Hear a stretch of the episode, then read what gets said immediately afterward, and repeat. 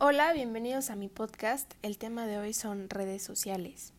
Hace como un mes y medio, una vieja amiga me estaba platicando que Instagram le estaba haciendo mucho daño, que en el momento en que estaba cultivando tantito amor propio, veía algo, y simplemente todo el progreso que llevaba de autoestima se derrumbaba con el compararse.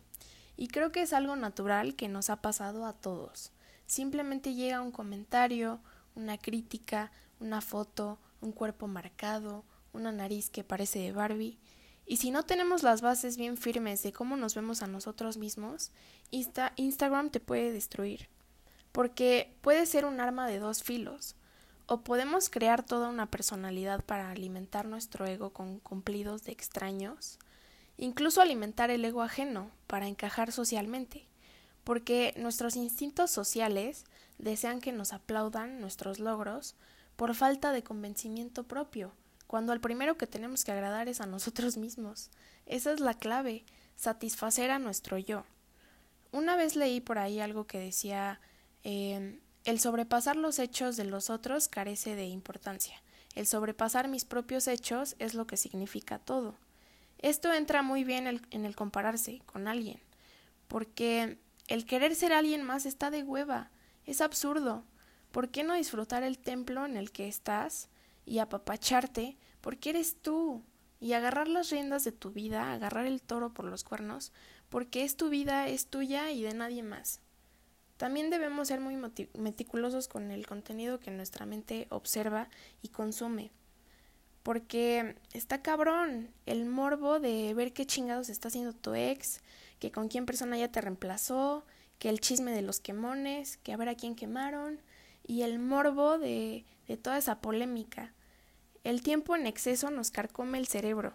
No tenemos ideas de cómo matar el ocio sin las redes sociales. Y tampoco estoy diciendo que usarlas esté mal, pero depende mucho de cómo las manejes, cómo estás procesando lo que consumes. Y si sientes que te está dañando y solo te está alejando de tu estabilidad emocional, yo los invito a que se hagan una detox de todas, todas las redes sociales, un break de tu celular, te lo juro, hay más cosas que hacer. Creo fuertemente que la cuarentena, todo este tiempo, es una gran oportunidad de crecimiento personal. Y si te está jodiendo la cabeza ver gente perfecta, entre comillas, recuerda que tener panza, granos, estrías, vellos, gorditos, lonjitas, puntos negros, güey, es normal y natural y todos lo tenemos. Y eso no te define y no te hace ni mejor ni peor persona.